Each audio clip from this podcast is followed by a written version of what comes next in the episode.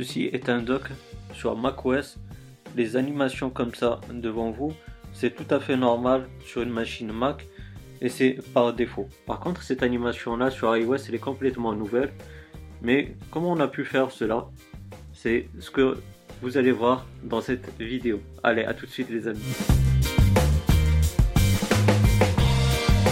Cette animation que vous avez pu voir dans l'introduction de cette vidéo, on l'a eu grâce au tweak CGA Arbor iOS 10. Donc ce tweak là il coûte 99 euh, centimes, donc euh, soit 1 dollar.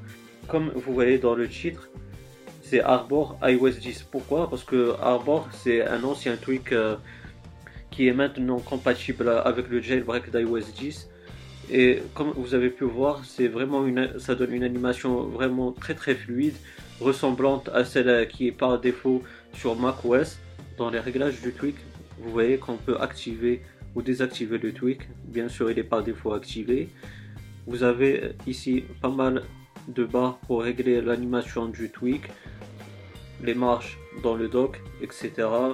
La hauteur euh, de cette vague, c'est comme ça qu'ils appellent cette animation là.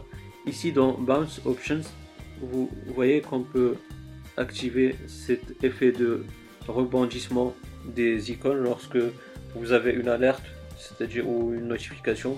Vous pourrez lancer ce rebondissement dans les applications activées en fond de tâche. Aussi, vous pourrez activer ce rebondissement des icônes dans le lock screen.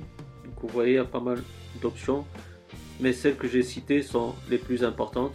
Donc, pour vous montrer ce rebondissement des icônes, on va se diriger par exemple sur ma page YouTube. Donc on va tester avec l'application message. Vous allez voir.